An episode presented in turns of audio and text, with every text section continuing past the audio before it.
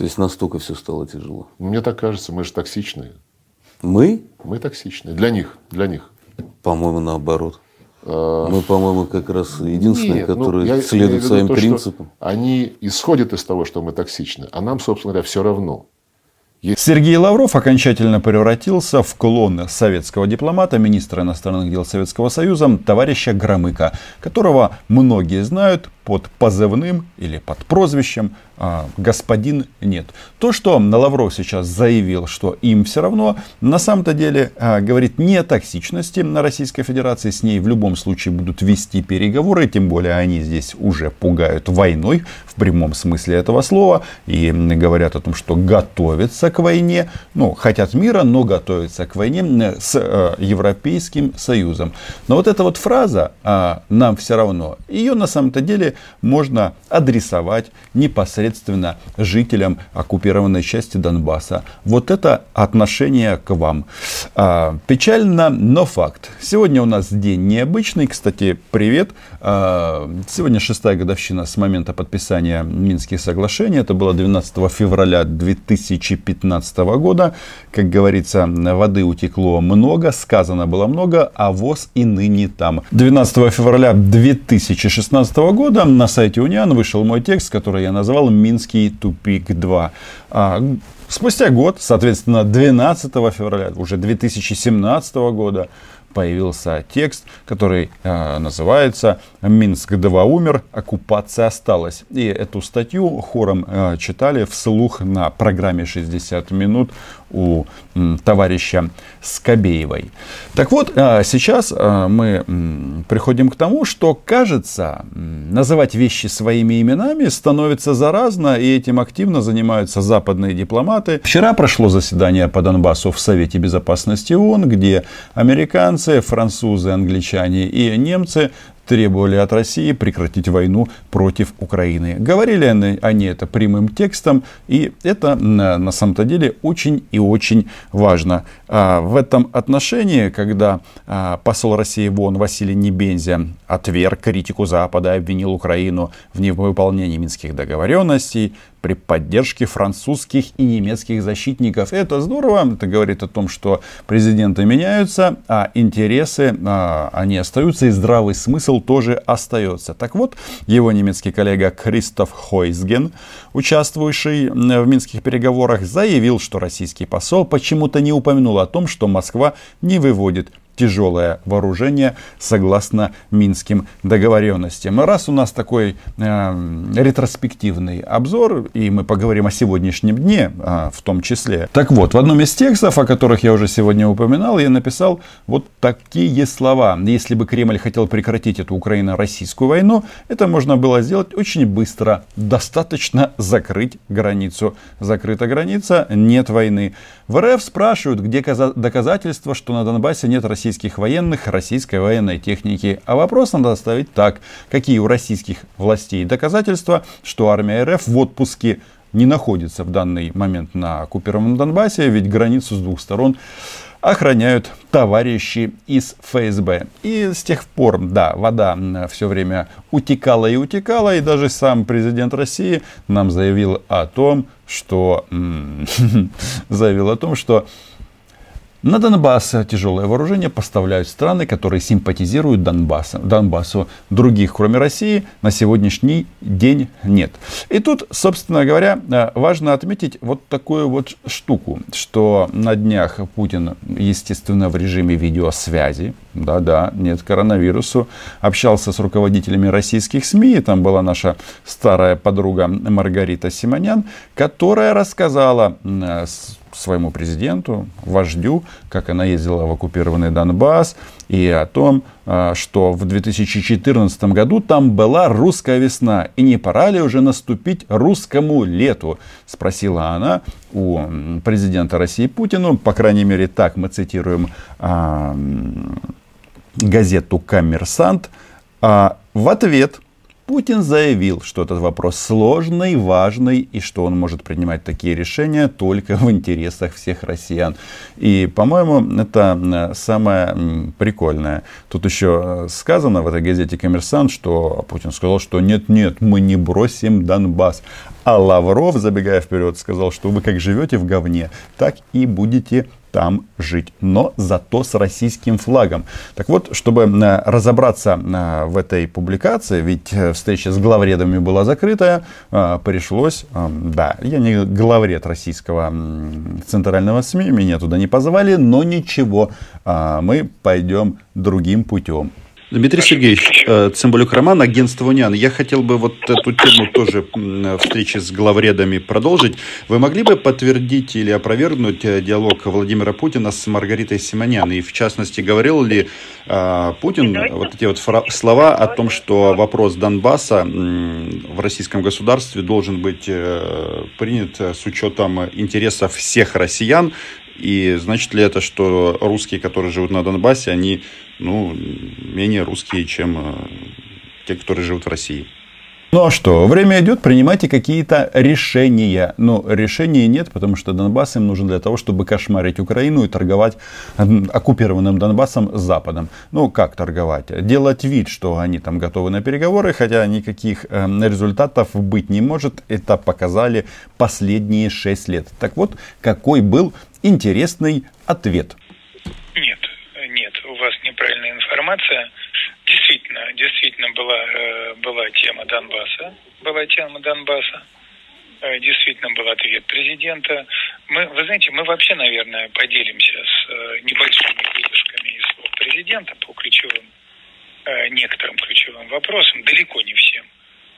Мы поделимся и, наверное, распулим телеканалом эти слова президента – без вопросов, без всего, просто заявление президента, которое наиболее, с нашей точки зрения, интересно. Сделаем это сегодня, наверное, вечером, так, чтобы могли телеканалы это использовать, если захотят.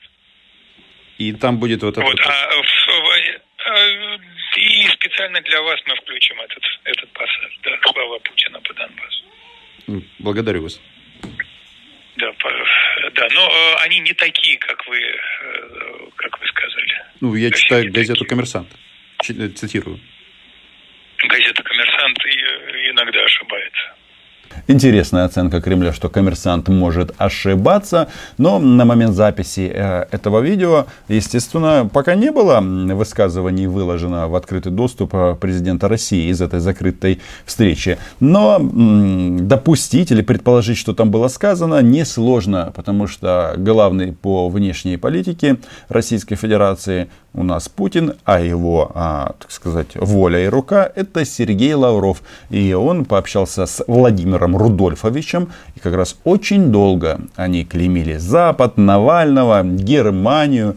Могли, даже говорили о том, что так, такие намеки, ну, по крайней мере, я их увидел, о том, что будете бузить на Россию, то мы можем повторить. И там а, вопрос касался разделения Германии, а потом ее объединения.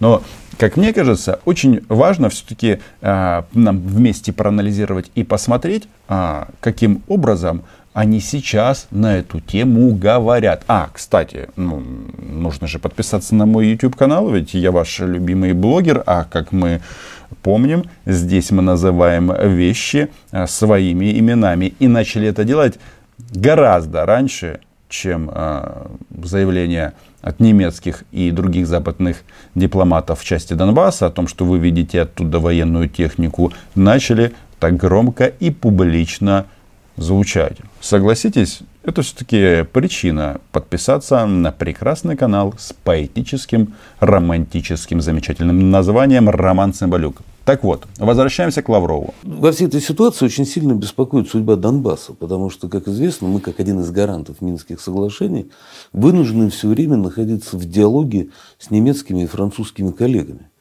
которые, судя по всему, уже не очень понимают, ни свое участие в этом диалоге, ни зачем они там находятся. Если Россия является гарантом чего-то, то это исключительно война на том же Донбассе. Это, по-моему, всем очевидно. Но видите, как они тут нервничают по поводу переговоров. А, устали от переговоров с французами и немцами. А уставать не надо. Игра эта долгая. А на Донбассе 7 лет идет война. И, конечно, это не является непосредственно функцией Министерства иностранных дел, но судьба людей трагическая. Вы вынуждены все время смотреть в глаза э, коллегам и они же ничего не хотят. Они же реально просто ждут, когда в России сменится власть. Ждать не надо, нужно действовать. Тем более, кто сказал, что если она сменится, эта власть в России, что будет каким-то образом строиться отношения по-другому. Не стоит на это рассчитывать. Лучше э, готовиться к тому, что эта страна будет вести себя так же, как сейчас, агрессивно и нагло. Но что там сказал наш дорогой Владимир Рудольфович? Он сказал, что это не вопрос Министерства иностранных дел, а война идет. Конечно, этим занимаются не российские дипломаты. Российские дипломаты обслуживают в данном случае российских военных, которые и занимаются войной на востоке Украины. Это печальная история, а, история, которая э, обретает с каждым днем э, все более извращенный, я бы сказал, характер, потому что и Париж, и Берлин э, теперь уже практически беспрекословно э, требуют от нас решать все вопросы только вот в нормандском формате, то есть без Донбасса. И на наше замечание о том, что в Минских договоренностях контактная группа, которая была в общем сформирована по итогам этих договоренностей, должна решать вопросы напрямую между Киевом, Донецком и Луганском, там прямо это записано – Совсем недавно э, Сергей Викторович вообще пришел к прекрасному выводу, тоже на шестой год а после подписания Минских соглашений, что это трехсторонняя контактная группа Украины и, соответственно, двух оккупационных администраций. Хотя мы прекрасно помним, что трехсторонняя контактная группа это Россия, Украина и ОБСЕ. А они вот этими словесными конструкциями играют свою старую, уже надоевшую нам игру, что нас там нет и договариваться э, нужно только с нами. Ну или будем стрелять. Кстати, стрелять они уже начали. Это же показательное выступление и за каналы Медведчука. И вообще, я неоднократно говорил о том, что вот это достижение президента Зеленского, которое мы э, видели, э, затухание боев на линии фронта, это, конечно, здорово, но все это очень быстро меняется. К сожалению, я не ошибся, хотя хотел бы сто раз ошибиться. Нам отвечают, ну, это у нее вспомогательная роль, мы все будем решать в нормандском формате, а им потом спускать готовое решение. Это ну, настолько э, неприличная позиция, она неприличная по отношению к тем людям, которых объявили террористами, хотя они ни на кого не нападали. Не нападали. Ну, конечно, дончане и луганчане ни на кого не нападали. Это сделали на российские представители и российский современный герой. Им э, его именем пока школы не называют, но нужно подождать. Игорь Стрелков, он же Гиркин, э, неоднократно публично заявлял, что они готовились к вторжению еще до объявления антитеррористической операции. Их объявили террористами и до сих пор считают террористами. Хотя нападение осуществил незаконный режим, который пришел к власти в результате госпереворота. На них только за то, что они сказали, знаете, ребят, мы вот тут увидели, что-то у вас там в Киеве произошло, нам это не нравится, это неконституционно, поэтому вы нас пока оставьте в покое мы разберемся, как нам быть. Там были народные губернаторы, как вы помните. Да-да, вот как раз об этих народных губернаторов стоит напомнить. У них же, видите как, а, с одной стороны пропаганда работает отменно, но есть косяки и есть бреши. То есть а, они ссылаются на, всегда на соглашение Януковича с оппозицией от 21 февраля, и, мол, Европа не обеспечила их выполнение. А 20-го начали операцию по отжиму украинского Крыма, по оккупации. И здесь точно такая же фигня. А, народные губернаторы, но вот этот Игорь Гиркин Стрелков, он кто? Товарищ из ФСБ, почему-то возглавлял Министерство обороны. Ничего себе, я не знаю. Вы думаете, что донецкую прописку просто так выдают? Ничего подобного. Они срать на это все хотели, а просто отправили своих людей. Есть еще один товарищ. Первый, кто у нас там? Главный гауляйтер оккупированного Донбасса. Кто? Опять москвич. Товарищ Бородай. Не знаю, может это какое-то совпадение? Может этих русских людей просто рвет на Донбасс? в прямом смысле этого слова. Но они ни на кого не нападали. Их объявили террористами. И Запад это все проглотил. Как он проглотил и сам переворот. И как он проглотил то, что э, зачинщики переворота тут же э, стали э, выступать с русофобских позиций. И по отношению к русскому языку на Украине в целом. Да-да, у нас вообще за русский язык просто на березах развешивают. Страшно жить. Я вчера был на одном интересном эфире, предыдущее видео. Там тоже вот эти вот страдатели или страждующие от ущемлений говорят на русском языке. Я не могу понять, товарищи, товарищи хунта, но вы наведите какой-то порядок. Дайте мне, что ли, телефон э, мовного омбудсмена, чтобы я звонил и жаловался, что в Киеве говорят на русском. Хотя, ну, что за бред? Все говорят на том языке, на котором хотят.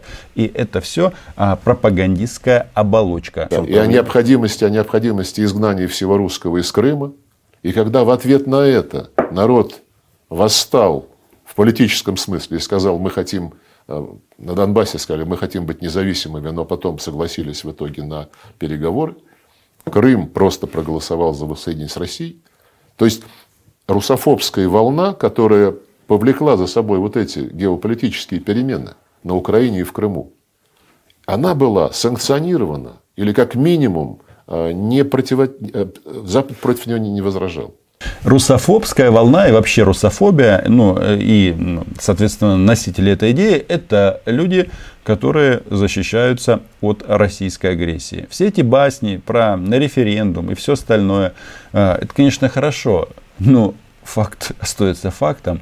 Почему российские десантники сначала получали медали за возвращение Крыма, а потом многие сложили свои головы, а кто-то ставил там ноги, соответственно, уже на Донбассе. Но раз вас там нет, а ваши десантники есть, что-то тут не клеится. И спасибо немцам, которые вчера в Совбезе назвали вещи своими именами. Взяли-то за это Правильно. Россию но мы же почему-то с этим миримся сейчас. Ну, мы... мы же не можем сказать, в слушайте, ребят, миримся? а в прямом, мы же не можем сказать, ребят, знаете что, вы не собираетесь выполнять Минские соглашения, поэтому, извините, дальше судьбу русских людей будем решать мы.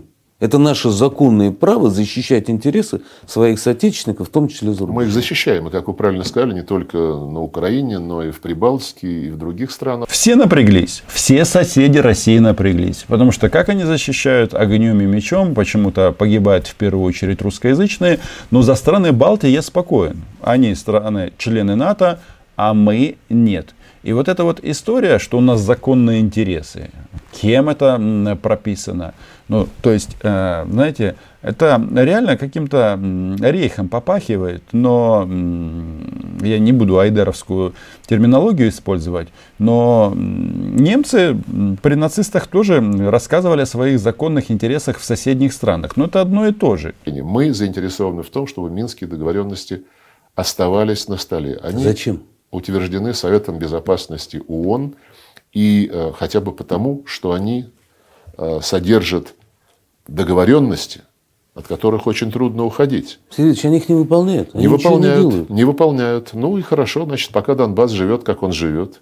Вот это самое главное. Живет, как он живет, и будет продолжать жить. Это россияне могут обеспечить. Что это значит? Это отсутствие перспектив, комендантский час, отсутствие каких-либо свобод, а, выборы, а, экономические какие-то возможности. Ничего этого не будет. И вообще очень интересно построен диалог.